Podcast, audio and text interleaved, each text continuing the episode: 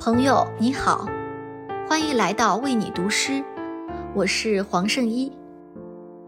大家好，我是黄圣依的妈妈邓传礼。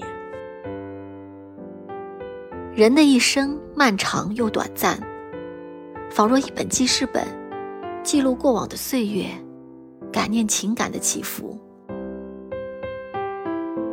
在不经意的某个时刻打开，不禁感慨万千。今晚，我和我的母亲想为您读一首诗人辛波斯卡的作品《记事本》。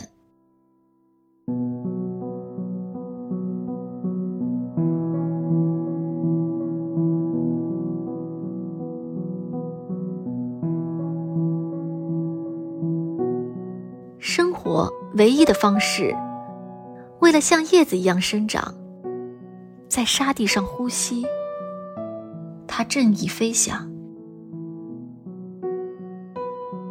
成为一只狗，或者抚摸它那暖和的毛，把疼痛和不是它身上的一切区分开来，安置在事件中，对风景感到惊异，寻求最小的误会，特殊的机遇，以便瞬间能记住。在熄灭的灯旁相互交谈的内容。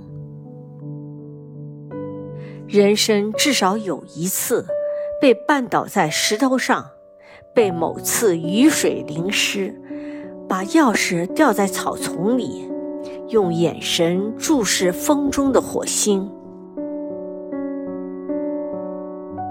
接连不知道那些重要的事情。